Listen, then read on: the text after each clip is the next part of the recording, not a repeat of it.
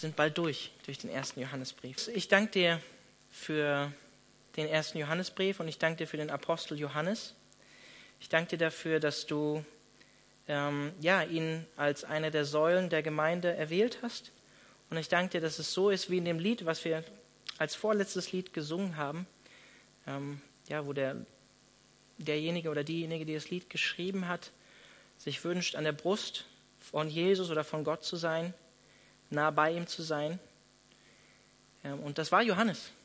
Johannes war der Jünger, ähm, den du geliebt hast, Jesus, und der dich sehr geliebt hat. Und witzigerweise ist er der Jünger, der so viel über Liebe schreibt wie kein anderer der Jünger. Das haben wir im Kapitel 4 gesehen, wie oft das Wort Liebe vorkommt. Und ich bin fest davon überzeugt, dass Johannes, der vorher jemand war, der anscheinend seinen Geist nicht in Zaum hatte und sehr aufbrausend und ähm, emotional war, nach einer Begegnung mit dir sich verändert hat und der Jünger war, der so viel über Liebe gesprochen hat wie kein anderer. Ja, und ich danke dir dafür, dass das zeigt, dass du real bist und dass du Menschenleben verändern kannst und veränderst, auch heute noch. Und wenn du es mit Johannes getan hast, dann kannst du es auch mit uns tun. Danken dir dafür, dass das einfach ein lebendiges Beispiel ist, der Apostel Johannes.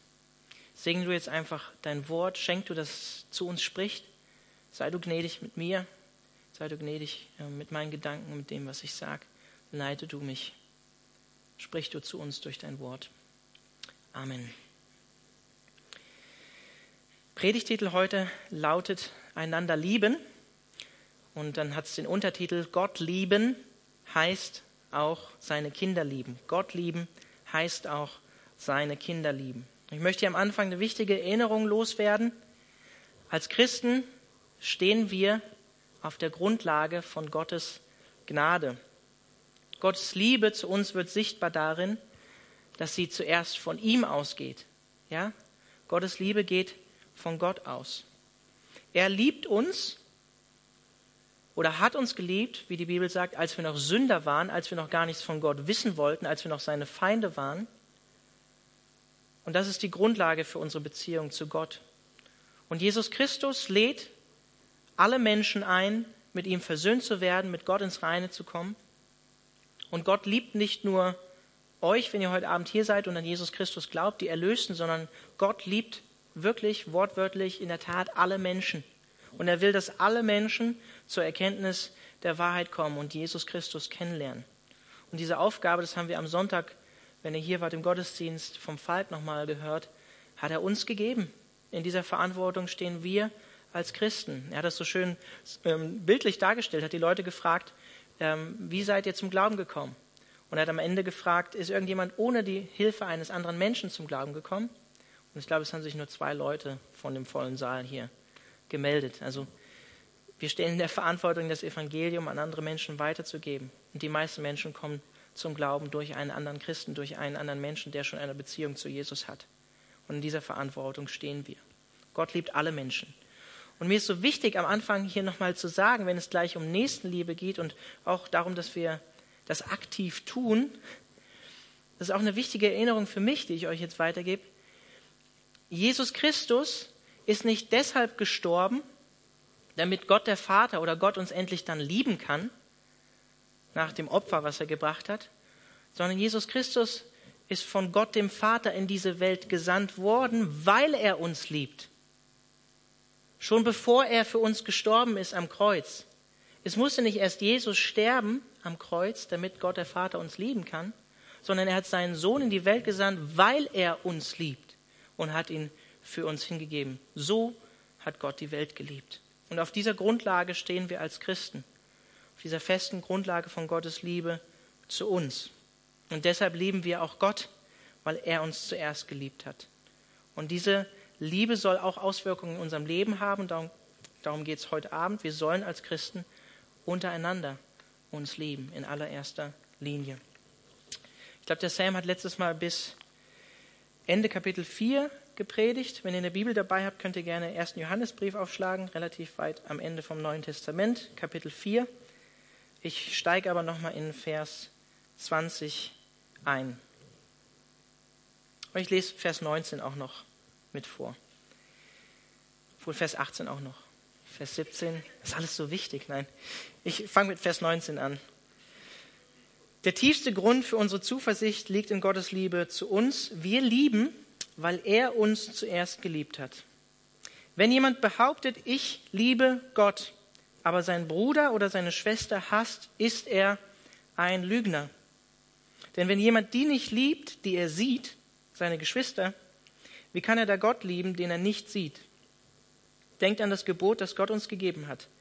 Wer Gott liebt, ist verpflichtet, auch die Geschwister zu lieben. Ich muss euch leider enttäuschen am Anfang. Johannes wiederholt in diesem Abschnitt, den wir heute Abend haben, einiges, was er uns schon vorher immer wieder auch in dem Brief gesagt hat. Aber ich glaube, das ist eine gute Sache, ist nichts Schlechtes. Wir brauchen immer wieder die Erinnerung und wenn die ersten Christen, an die Johannes schreibt, diese Erinnerung immer wieder brauchten, ist es, glaube ich, auch für uns wichtig, immer wieder daran erinnert zu werden. Diese Formulierung hier in Vers 20 ähm, kennt ihr vielleicht noch aus dem ersten und zweiten Kapitel. Wenn jemand behauptet oder wenn jemand sagt, ich lebe im Licht oder ich liebe Gott oder ich habe keine Sünde, wie wir im ersten Kapitel auch gelesen haben. Johannes bezieht sich hier wahrscheinlich auch wieder auf die Irrlehrer oder falschen Christen, die Leute, die die Gemeinde verlassen hatten, die Dinge behauptet haben, aber eigentlich dann doch nicht gelebt haben. Könnt ihr im ersten Kapitel, zweiten Kapitel nochmal nachlesen. Ich möchte einen Abschnitt aus Kapitel 2 dazu auch nochmal vorlesen, wo es auch um Nächstenliebe geht. Kapitel 2 ab Vers 9. Da heißt es auch wieder, wer behauptet, äh, im Licht zu leben, behaupteten anscheinend auch die Irrlehrer, aber seinen Bruder oder seine Schwester hasst, der lebt in Wirklichkeit immer noch in der Finsternis. Doch wer seine Geschwister liebt, lebt im Licht und bleibt im Licht und nichts kann ihn zu Fall bringen. Wer seine Geschwister hasst, lebt in der Finsternis, er tappt im Dunkeln umher und weiß nicht, wohin er geht. Die Finsternis hat ihn blind gemacht. Also schon so ähnlich hatten wir es in Kapitel 2, wie wir es hier in Vers 20 auch gelesen haben. Es waren scheinbar Leute, die viel erzählt haben. Ich liebe Gott, ich verehre Gott, ich bin im Rein mit Gott, aber das waren hohle Worte. Es hat sich nicht wirklich im Leben real gezeigt bei diesen Menschen, dass sie von Gottes Liebe von Grund auf erneuert worden sind oder dass sie wirklich, wie Johannes immer wieder auch sagt, von neuem geboren worden sind und wirklich von Gott ein neues Leben, ein neues Herz geschenkt bekommen haben. Und wir sollten uns, und da solltet ihr vorsichtig sein, wirklich vor Menschen hüten, die viel über Gott reden und über Gottes Liebe reden, aber in deren Tun und Handeln nichts davon sichtbar ist. Sollten wir ein großes Fragezeichen haben vor solchen Leuten. Und, noch viel wichtiger, wir sollten uns selber prüfen wenn wir schon länger Christen sind und diese Verse hier heute Abend lesen, wie es bei uns praktisch aussieht, wenn wir diese Verse lesen. Was heißt das konkret für uns? Und da wird es eigentlich wirklich praktisch. Wird Gottes Liebe in deinem Leben sichtbar, in deinem Handeln hier auch in der Gemeinde, wenn du dich verbunden fühlst mit dieser Gemeinde oder mit der Gemeinde, in die du auch immer gehst? Mit welcher Erwartungshaltung kommst du zum Beispiel heute Abend hier in diesen Gottesdienst? oder in die Gemeinde? Wie kommst du heute Abend? Was für, was für eine Erwartungshaltung kommst du? Vielleicht, um das ein bisschen zu klar, klarer zu machen, was meine ich damit?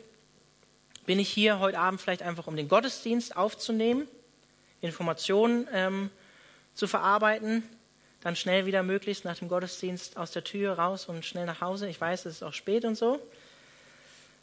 Oder komme ich in den Gottesdienst, um auch eine Begegnung mit anderen Christen zu haben, mit seinen Kindern,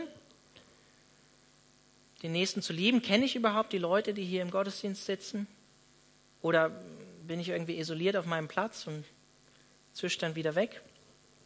Wenn du regelmäßig in die CCF kommst oder auch in den Mittwochsgottesdienst und das für dich deine Gemeinde oder dein Gottesdienst ist, dann musst du dir auch die Frage stellen, zu der Johannes hier herausfordert, ob du wirklich deinen Nächsten kennst, der heute Abend hier ist, wenn du regelmäßig kommst? Bist du in Gespräch mit Leuten? Ist nicht nur alles hier von vorne, sondern Gemeinschaft sollte eigentlich zwischen euch stattfinden. man kann auch die Frage stellen, nimmst du aktiv teil am Gemeindeleben dieser Gemeinde, wenn du dich mit dieser Gemeinde verbunden fühlst? Bringst du dich vielleicht in den Dienst ein in dieser Gemeinde? Zeigst so auch deine Nächstenliebe zu deinen Geschwistern, indem du dem anderen oder der anderen dienst, der Gemeinde dienst.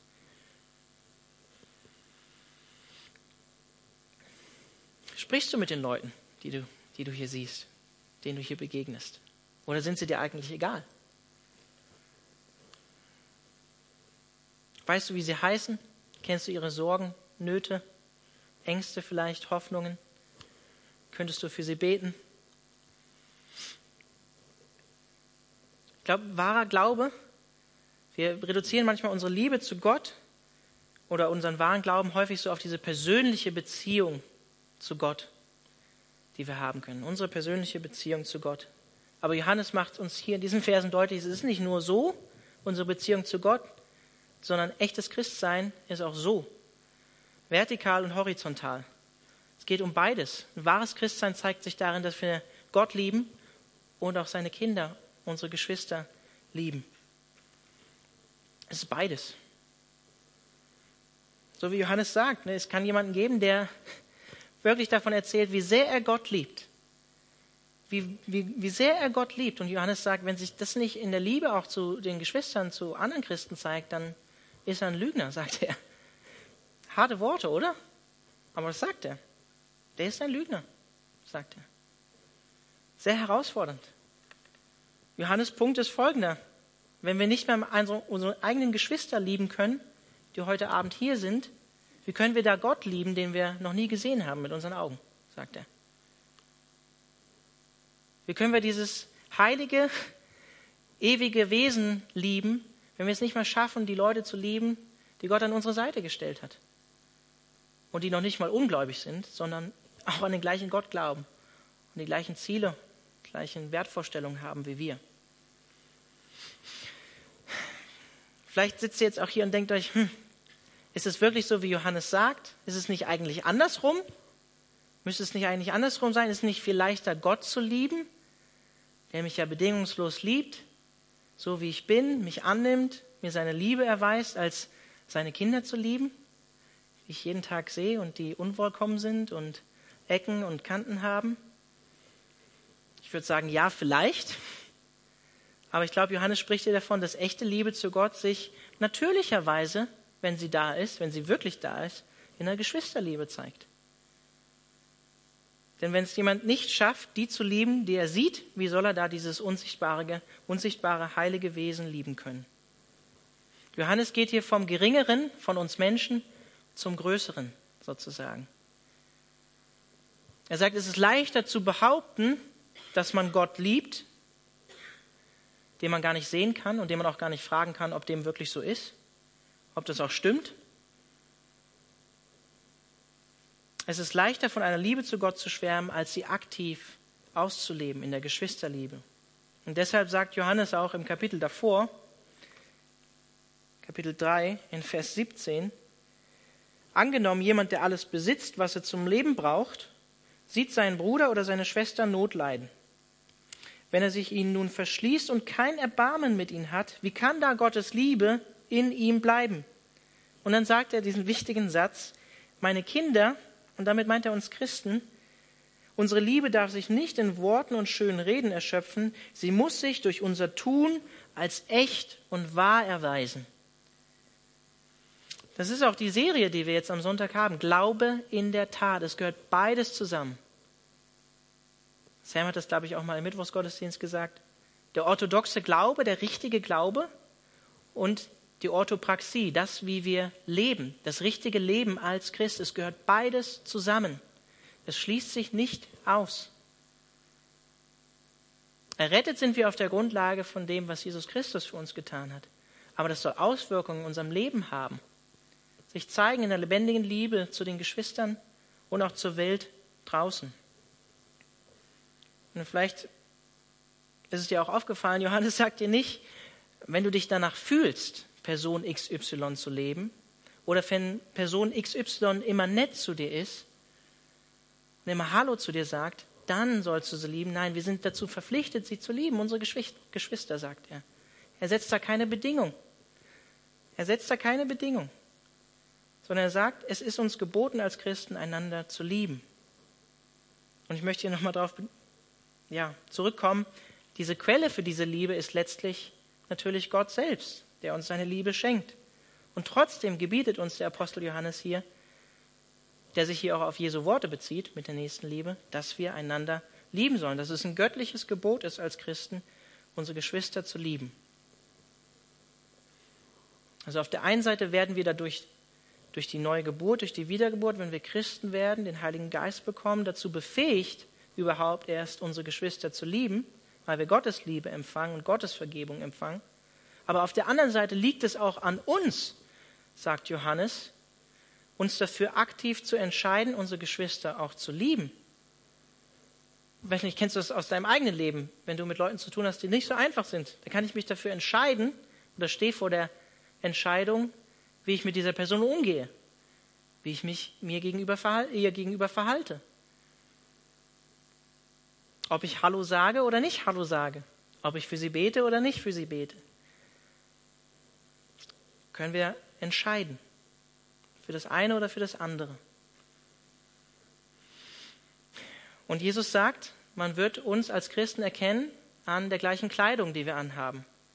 Oder an den gleichen Liedern, die wir singen. Oder an den gemeinsamen Hobbys, die wir haben.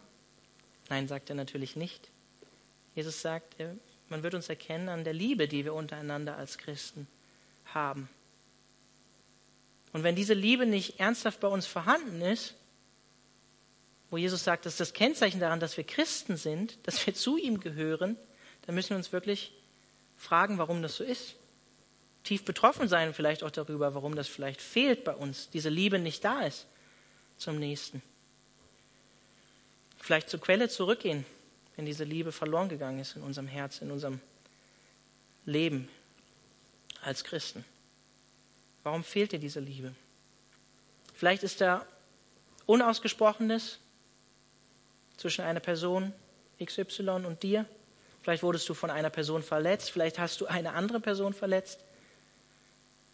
Vor ein paar Wochen, das war cool, nach dem Gottesdienst habe ich mit Leuten gebetet, die sich wieder miteinander versöhnt haben als Christen. Es ist so wichtig, dass wir das tun. Das ist auch der Punkt von Paulus, wenn er vom Abendmahl im ersten Korintherbrief spricht.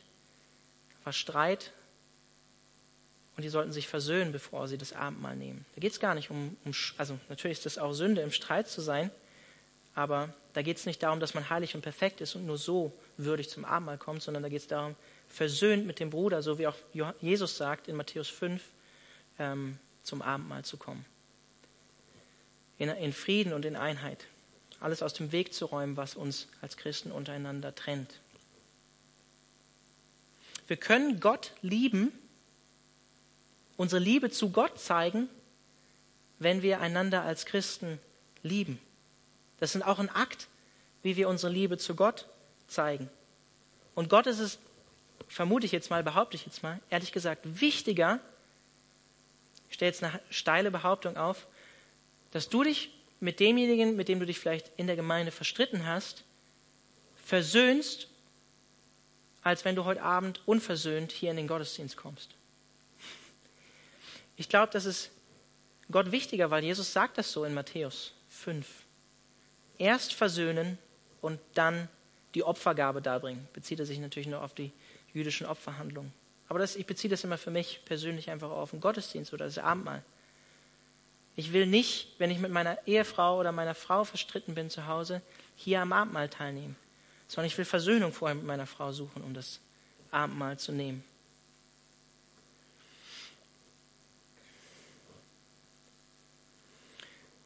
Und ich weiß, da gibt es bestimmt vielleicht die eine oder andere Person, wenn du hier schon länger in der Gemeinde bist, wenn du dich mit dieser Gemeinde verbunden fühlst, die nicht einfach ist oder wo es schwierig ist, sie zu lieben.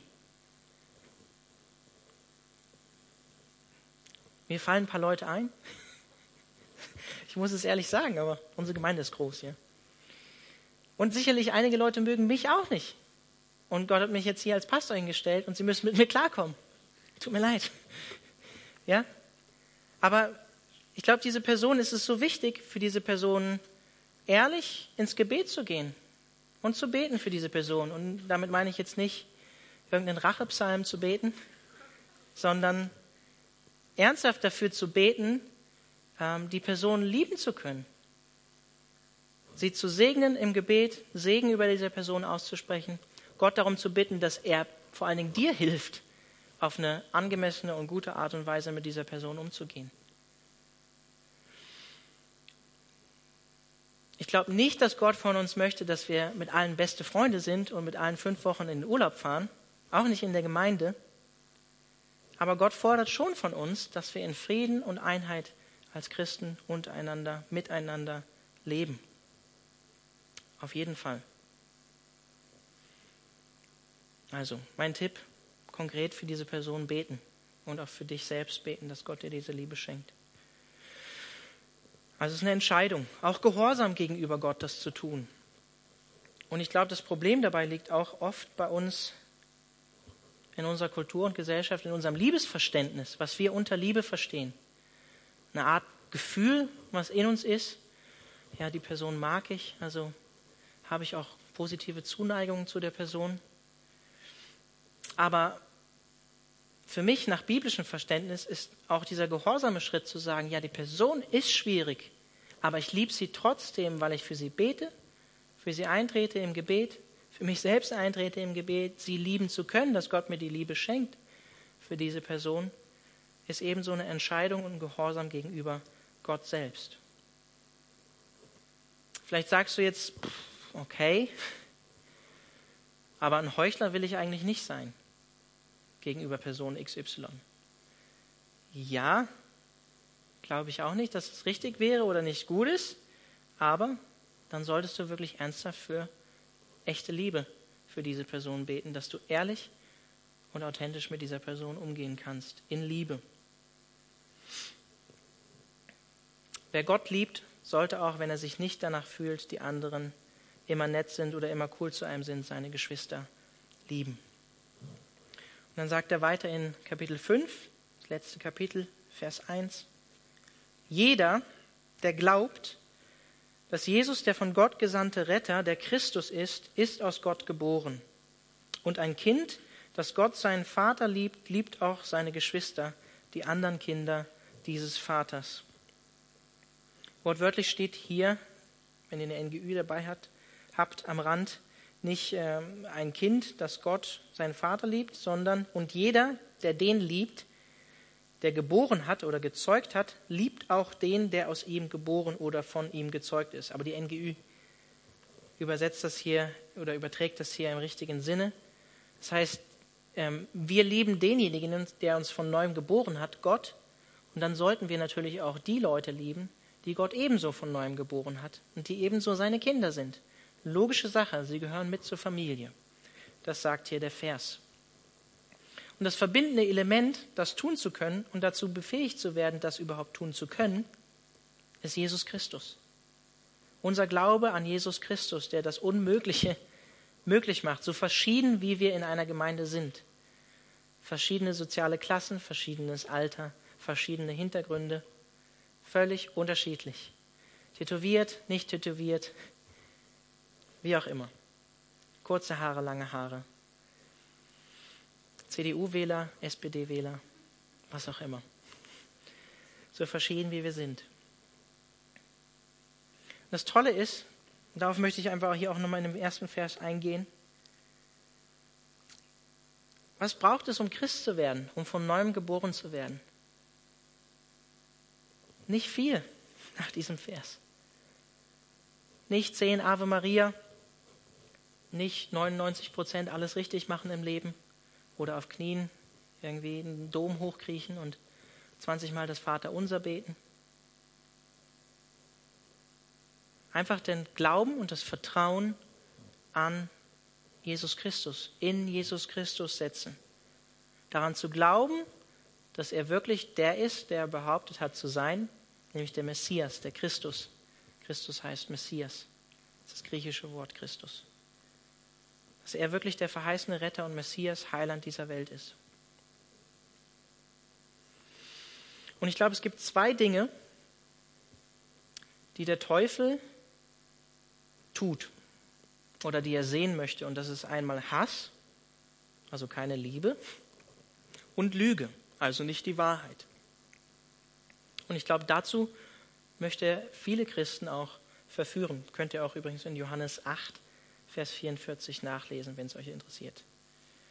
Und ich glaube, der Teufel ist nicht erfreut darüber, wenn er sieht, dass wir den richtigen Glauben haben, am wahren Glauben festhalten, das Richtige über Jesus glauben. Und er ist noch weniger erfreut darüber, wenn wir diesen Glauben dann sogar noch in der Tat und in der Wahrheit leben und danach handeln, indem wir Gottes Gebote ernst nehmen und danach leben und unsere Geschwister lieben. Weil dann werden wir gefährlich für Leute, die Jesus nicht kennen. Weil sie dann nämlich genau das sehen, was sie in der Welt so nicht wirklich haben. Ich habe das schon mal, glaube ich, als Beispiel genommen oder gesagt, aber es war für mich einfach so eindrücklich, als ich Christ geworden bin. Meine Mutter das erste Mal in der Gemeinde war, um zu gucken, warum redet ihr nur noch von Jesus und geht in diese Gemeinde und lest jeden Tag Bibel. Was ist mit meinem Sohn passiert? Ähm, kam sie auch mit in den Gottesdienst und es war für mich so krass, das ist für mich einfach das krasseste Beispiel, einfach persönlich jetzt aus meinem, meiner Geschichte. Sie hat danach zu mir gesagt, ähm, ich habe das Gefühl, ich habe dich an eine andere Familie verloren. Aber das meinte sie jetzt nicht so negativ. Sie hat auch gemerkt, okay, es sind eigentlich normale Leute und die lesen die Bibel, die nehmen es halt ein bisschen ernster als die Landeskirche und so. Aber ist jetzt nichts Komisches. Aber sie hat trotzdem zu mir gesagt, ähm, ja, vor allen Dingen, wir haben auch einen Kaffee danach gehabt, so wie die Leute miteinander umgegangen sind und so. Sowas hat sie so noch nicht erlebt und sie war traurig, weil sie das Gefühl hatte, sie hat ihren Sohn an diese andere Familie verloren. Aber das war einfach, um euch ein Beispiel zu geben, so eindrücklich für mich, wie praktisch sichtbar die Liebe untereinander als Christen sein kann und werden kann, wenn Leute in den Gottesdienst kommen, die Jesus nicht kennen, Gemeinschaft danach erleben und einfach merken, da ist einfach mehr als, als das, was sie sonst kennen aus dieser Welt. Also, dann werden wir für den Teufel gefährlich, wenn wir einander lieben, nach seinen Geboten leben und das Richtige glauben und in der Wahrheit dann auch wandeln. Echter Glaube zeigt sich im realen Leben, ist beides.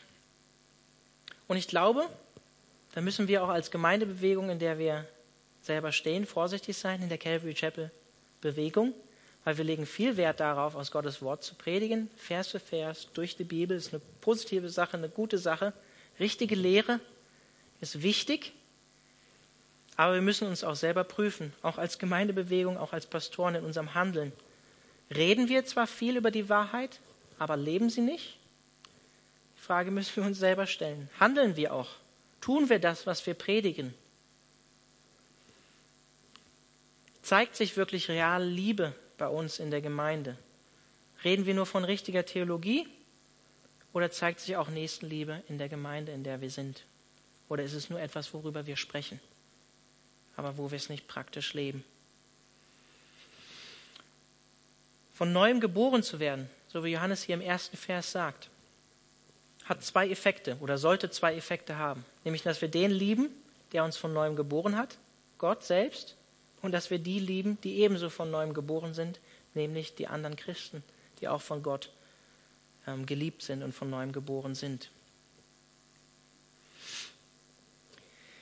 Er sagt hier in Vers 1b, ich lese nochmal vor, und ein Kind, das Gott seinen Vater liebt, liebt auch seine Geschwister, die anderen Kinder dieses Vaters.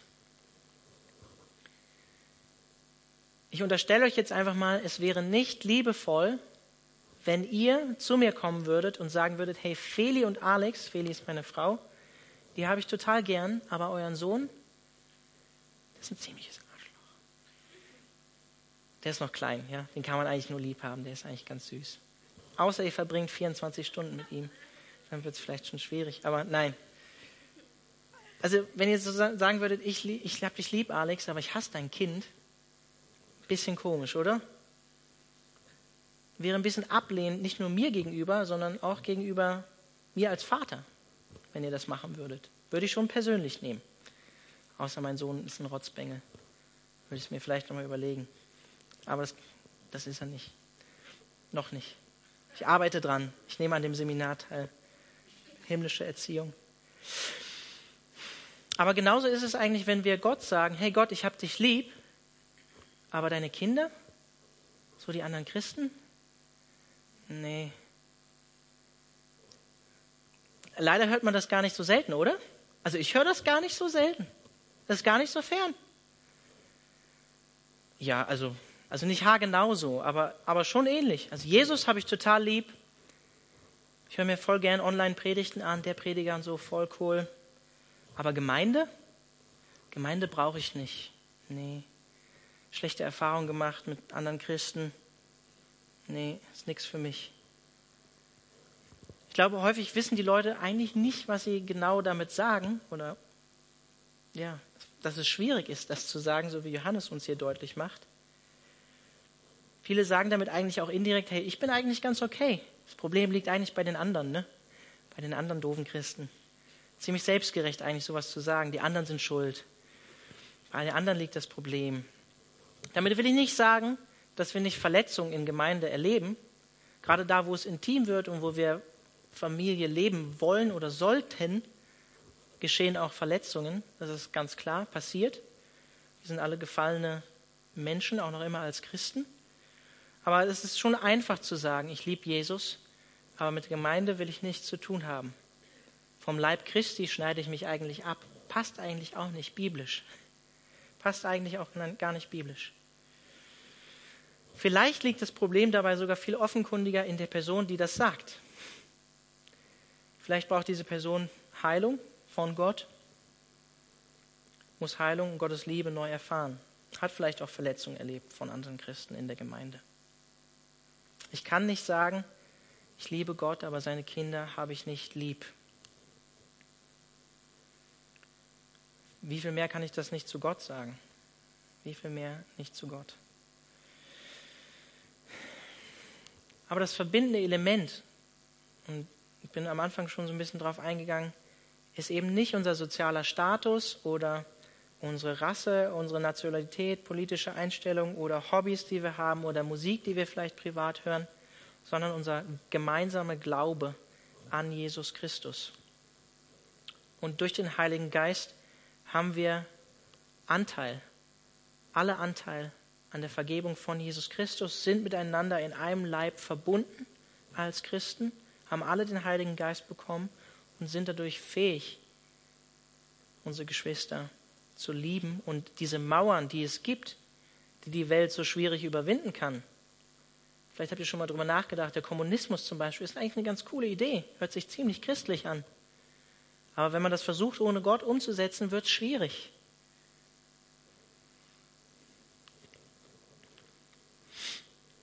Vers 2 bis 3a. Also das in Anführungszeichen hier jetzt ab Vers 2 am Anfang, das ist auch wieder ergänzt von der NGÜ.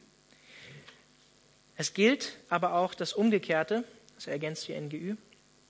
Die Echtheit unserer Liebe zu den Kindern Gottes erkennen wir daran, dass wir Gott lieben und das wiederum bedeutet, dass wir nach seinen Geboten leben. Und dann Vers 3a, unsere Liebe zu Gott zeigt sich nämlich im Befolgen seiner Gebote. So, ich lese nochmal vor. Die Echtheit unserer Liebe zu den Kindern Gottes erkennen wir daran, dass wir Gott lieben und dass wir nach seinen Geboten leben. Hat Johannes nicht eben gerade das Umgekehrte gesagt? Gott lieben bedeutet, seine Kinder zu lieben.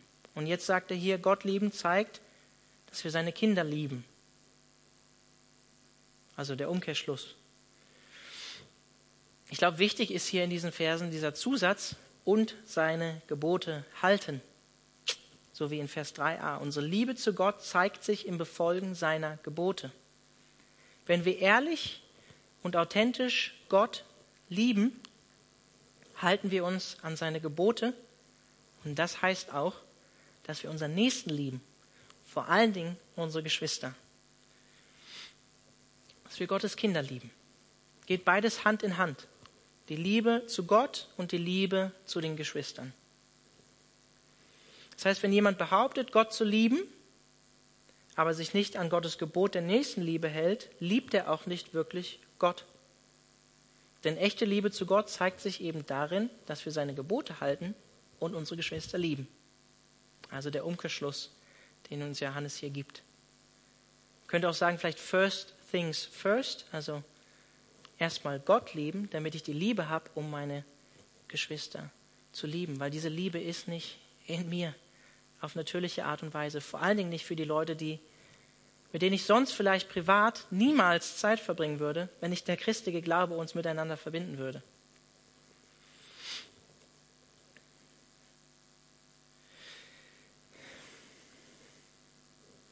Außerdem lieben wir unsere Geschwister, wenn wir Gott gegenüber gehorsam sind und ihn lieben. Was meine ich damit? Ich glaube, dadurch werden auch andere Christen ermutigt, es ebenso zu tun, sich nach Gott auszustrecken, in seinen Geboten zu leben. Oder um in dem Bild von der Familie zu bleiben, was die Bibel auch benutzt für die Gemeinde. Wenn du Gott den Vater liebst und ehrst, dann wirst du auch seine Kinder lieben und ehren. Also ich glaube, das, was Johannes hier in Versen 2 und 3 sagt, widerspricht sich nicht mit dem, was er vorher in Vers 20, 21 gesagt hat. Und, auch wichtig, wenn unsere Liebe und unsere Hingabe zu Gott kalt wird, dann wird das auch Auswirkungen haben auf unsere Nächstenliebe und auf unsere Beziehung zu anderen Geschwistern, wenn wir diese erste Liebe nicht pflegen, die Beziehung zu Gott. Hm. Eigentlich heißt es in Vers 3b, wir kommen gleich noch zu einem Hammer-Aussage von Johannes, in, äh, und dies ist die Liebe Gottes, oder darin ist die Liebe Gottes, wortwörtlich, dass wir seine Gebote halten. Und Johannes denkt sich hier wieder nichts Neues aus, wer hätte es gedacht, sondern bezieht sich wie immer und häufig auf Jesus Christus selbst und seine Worte, die er sagt, wer mich liebt, er wird auch nach meinen Geboten wandeln oder will auch nach meinen Geboten wandeln, wird das tun, was ich sage, so wie ich den Willen des Vaters tue, sagt Jesus. Derjenige, der Jesus liebt, der ihn lieb hat, der hält auch seine Gebote, macht Johannes deutlich. Wenn wir Jesus wirklich ehrlich lieben von Herzen, dann wollen wir auch das Richtige tun. Liebe ist dann nicht nur ein weiches Gefühl, Jesus hat mich so lieb, sondern zeigt sich auch durch die verändernde Kraft vom Heiligen Geist, der in uns ist, dass wir das Wollen und Vollbringen in unserem Leben erleben. Auf Gottes Gnade natürlich, auf seiner Grundlage. Und natürlich gibt es da immer wieder Punkte, wo Gott an uns arbeiten muss und wo wir Veränderungen brauchen, wo wir immer wieder von Gott gezeigt bekommen, hey, du schaffst es nicht alleine, da Veränderungen zu erleben. Du brauchst immer wieder meine Vergebung. Und hier ist auch nochmal wichtig, an dem Punkt für mich zu sagen, wenn er das hier sagt, darin ist die Liebe Gottes, dass wir seine Gebote halten. Johannes geht es hier nicht um Gesetzlichkeit oder wir werden gerecht durch das, was wir tun, ja, oder Perfektionismus. Johannes selbst hat gesagt im ersten Kapitel, wenn wir behaupten, wir haben keine Sünde, dann machen wir Gott selbst zum Lügner. Johannes sagt nicht, dass wir sündlos leben können, das sagt er nicht. Aber er sagt ganz klar hier, wahre, echte Liebe zu Gott zeigt sich darin, dass wir ein Herz und eine Sehnsucht danach haben, in den Maßstäben Gottes wandeln zu wollen und danach zu leben sagt er schon, eindeutig und klar. Aber er setzt jetzt noch einen drauf. Und zwar am Ende von Vers 3. Und er sagt so einfach und schön, und seine Gebote zu befolgen ist nicht schwer. Soll ich nochmal vorlesen? Und seine Gebote zu befolgen ist nicht schwer. Das ist das Wörtchen nicht, falls ihr es überlesen habt. Ich weiß nicht, wie es euch geht. Aber mein erster Gedanke, wenn ich das lese, ist sicher Johannes? Nicht so schwer? Hat der Römerbrief, hat er den noch nicht äh, gelesen gehabt damals, Paulus und so? Ganz schwer, Gottes Gebote zu befolgen. Wie sollen die denn dann nicht so schwer sein? Ich habe vier Ideen, warum das nicht so schwer sein kann und was Johannes damit meint. Erstens, Jesus selbst hat was gesagt? In der Bergpredigt, dass er nicht gekommen ist, um die Gebote Gottes aufzulösen, sondern sie an unserer Stadt zu erfüllen. Also er löst die Gebote Gottes nicht auf. Und ein bisschen weiter, später im Matthäus-Evangelium sagt er in Kapitel 11, dass sein Joch und seine Last nicht schwer ist, sondern leicht ist. Und er sanftmütig ist, von Herzen demütig. Jesus spricht schon von einer Last oder einem Joch, das er uns auferlegt, auch als Christen. aber es ist ein sanftes Joch, ein leichtes Joch. Nicht so wie die menschengemachten Gebote, die die Pharisäer sich damals ausgedacht haben, wo Jesus sie auch für schwer zur Rechenschaft gezogen hat und gesagt, ihr, ihr denkt euch Gebote aus, die ich mir nicht mal ausgedacht habe und die das Leben der Menschen schwer machen und wie eine Last schwer auf ihn liegen und ihr selber wollt sie nicht einmal erfüllen. Also, Jesus selbst sagt, seine Last ist leicht, nicht schwer, nicht kompliziert. Jesus sagt, lieb mich, meine Nachfolger und deinen Nächsten und du wirst Gott gehorsam sein. Das ist Jesu, Jesu Joch, Jesu Last. Jesus lieben, der alles für mich getan hat, seine Nachfolger lieben, den Nächsten lieben und wir werden Gott gehorsam sein. Und zweitens, Jesus ist derjenige, der bereits alles erfüllt hat, so wie es in Matthäus heißt. Wir werden befähigt durch die neue Geburt, durch das Wieder äh, zu neuem Leben kommen geistlich, durch den Heiligen Geist, den er uns schenkt, der uns an alles erinnert, der uns an alles, der uns alles lehrt, wirklich in seinen Wegen gehen zu können. Vielleicht erinnert ihr euch noch an die Jahreslosung. Ich will euch ein neues Herz schenken. Warum? das Geschehen durch Jesus, möglich geworden durch Jesus, damit wir auch in seinen Geboten wandeln können. Der Heilige Geist hat das Gebot Gottes, das Gesetz Gottes in unser Herz geschrieben, damit wir überhaupt erst fähig sind, nach seinen Maßstäben zu leben, bevor, bevor wir vorher nicht fähig waren. Und auch Paulus widerspricht dem nicht, sondern er sagt in Kapitel 8 im Römerbrief, dass wir Sünde überwinden können durch den Heiligen Geist, der in uns lebt. Und drittens, weiß nicht, vielleicht kennst du das, Gottes Maßstäbe sind nicht unbedingt schwer, wenn wir Gott wirklich lieben.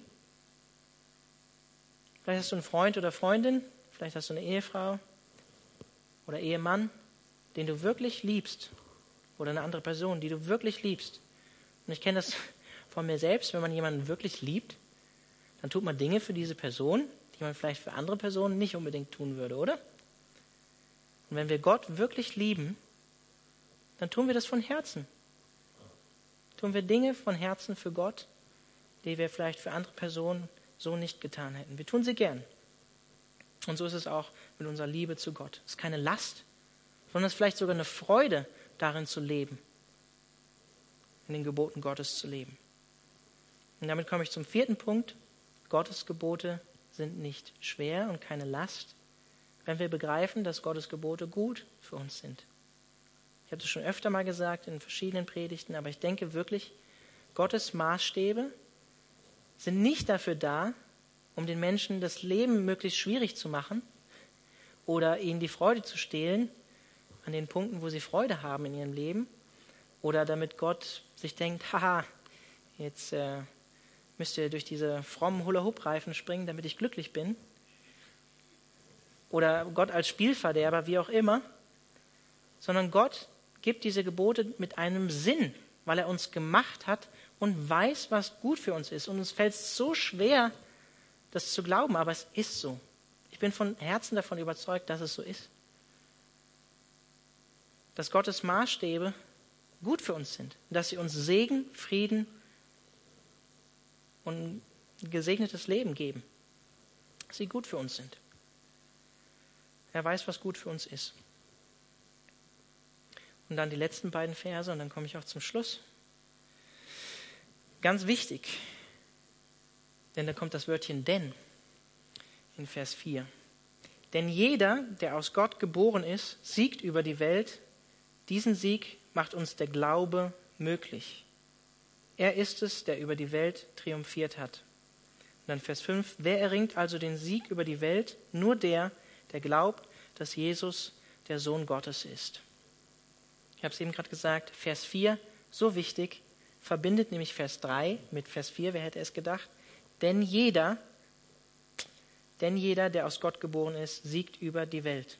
Vielleicht noch ein weiterer Grund, warum Gottes Gebote oder das Befolgen von Gottes Geboten nicht eine schwere Last ist, sondern etwas Leichtes, nämlich weil Johannes dann in Vers 4 sagt, denn jeder, der aus Gott geboren ist, der dieses neue Leben bekommen hat, der das neue Herz bekommen hat, Gottes Gebot ins Herz geschrieben bekommen hat durch den Heiligen Geist, überwindet diese Welt oder siegt über diese Welt. Und was diese Welt regiert, das hatten wir auch im zweiten Kapitel schon gesehen. Ich möchte einfach nochmal daran erinnern. Die Gier des selbstsüchtigen Menschen, begehrliches Sehen und das Prahlen mit Macht und Besitz, das, was diese Welt bestimmt. Und wenn wir wirklich von neuem geboren sind, zu Gott gehören, dieses neue Herz, dieses neue Leben, wie es die Jahreslosung sagt, bekommen haben, den Geist Gottes bekommen haben, dann können wir uns gewiss sein, dass wir diese Welt überwunden haben. Und dass wir den Sieg über diese Welt haben. Ja, wir versagen immer wieder mal, auf jeden Fall. Aber Johannes sagt uns hier eindeutig, wir haben den Sieg errungen über diese Welt. Und das ist der Glaube, der das möglich gemacht hat. Unser Glaube an das, was Jesus Christus nämlich getan hat, wie wir in Vers 1 gelesen haben. Der Glaube daran, dass Jesus Christus der Messias ist, nicht ich selbst, sondern Jesus allein. Ihm allein ist der Sieg. Wie Jesus zu seinen Jüngern sagt im Johannesevangelium auch, freut euch, seid getrost, habt Zuversicht, weil ich habe diese Welt überwunden. Und in ihm überwinden auch wir an seiner Stadt. Oder in ihm. eben derjenige, der vertraut, dass Jesus überwunden hat. Und das Tolle ist, in Christus, sagt Paulus uns äh, im Römerbrief, sind wir sogar mehr als Überwinder. Da ist Freiheit von Dingen, die uns vorher gebunden haben. Und ich möchte nochmal die Verse 14, 12 bis 14 aus dem Kapitel 2 vorlesen dann damit auch abschließen mit Gebet. Ich möchte euch einfach nochmal das zusprechen, was Johannes uns schon am Anfang vom Brief zugesprochen hat, wenn er uns jetzt hier am Ende oder am Anfang von Kapitel 5 sagt, dass wir in Jesus überwinden und Überwinder sind. Da schreibt er uns, euch, dir, meine lieben Kinder, ich schreibe euch, weil euch eure Sünden um Jesu willen vergeben sind. Väter, ich schreibe euch, weil ihr den kennt, der von allem Anfang an da war. Ihr jungen Leute, ich schreibe euch, weil ihr den Bösen besiegt habt den Teufel. Lasst es mich noch einmal sagen, er sagt es nochmal. Kinder, ich schreibe euch, weil ihr den Vater kennt. Väter, ich schreibe euch, weil ihr den kennt, der von allem Anfang an da war. Ihr jungen Leute, ich schreibe euch, weil ihr stark seid, das Wort Gottes in euch lebendig ist und bleibt und ihr den Bösen besiegt habt. Herr, und dafür danken wir dir, dass wir in deinem Sieg stehen dass nichts in uns ist, was diese Welt überwinden kann, sondern dass wir allein in dir und durch dich diese Welt überwinden, Herr.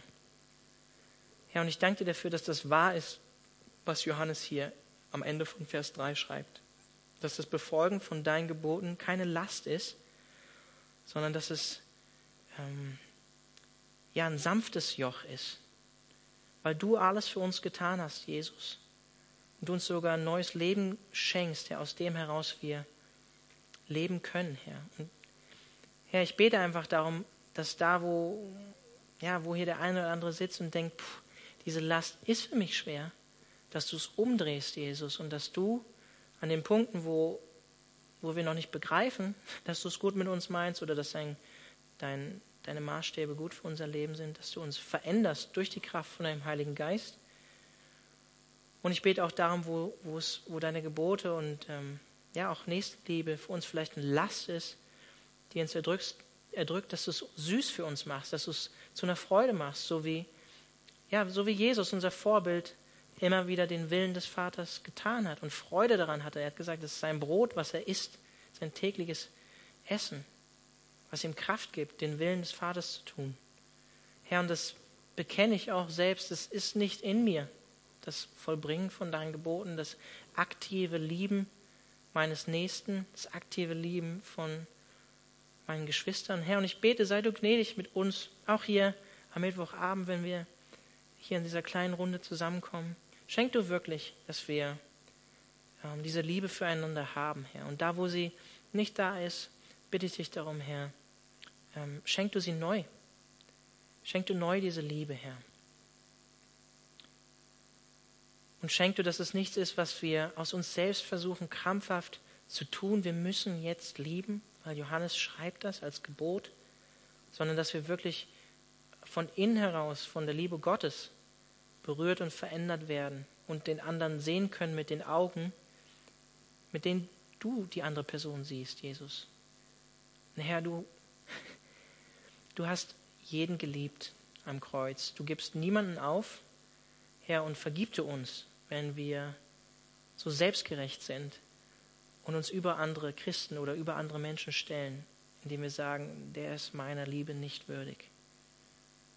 Weil du hast jeden würdig geliebt am Kreuz. Du hast für jeden dein Leben gegeben. Herr, und schenk du, bewahre du uns vor dieser, vor dieser Selbstgerechtigkeit. Und schenk du uns die Sicht deiner Augen für den Nächsten. Vor allen Dingen bei uns, unter uns als Christen, als Geschwister. Amen.